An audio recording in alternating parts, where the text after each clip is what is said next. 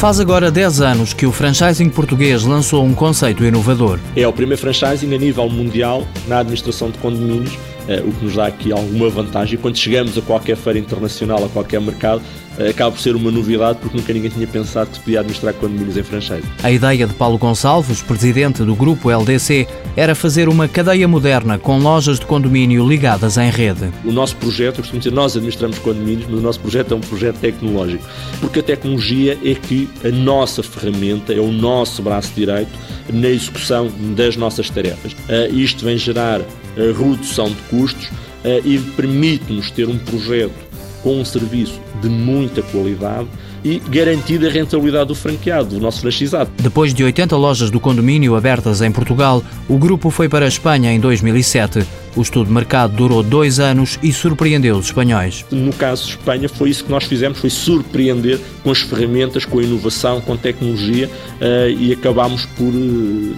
apanhar desprevenido um mercado muito antiquado, com administra empresas de administração muito antigas, uh, muito quase como sótão, muito escondidas, e aparecemos com unidades, com lojas de rua, visíveis, com disponibilidade para o cliente e isso foi um verdadeiro sucesso. Já existem 50 lojas do condomínio em Espanha que representam 10% da faturação do grupo.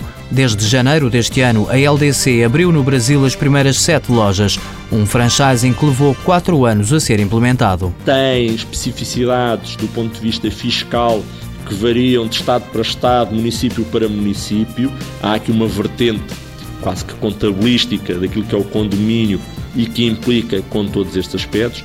A forma como o condomínio é administrado no Brasil é totalmente diferente daquilo que é em Portugal ou que é em Espanha, desde logo até pela sua dimensão.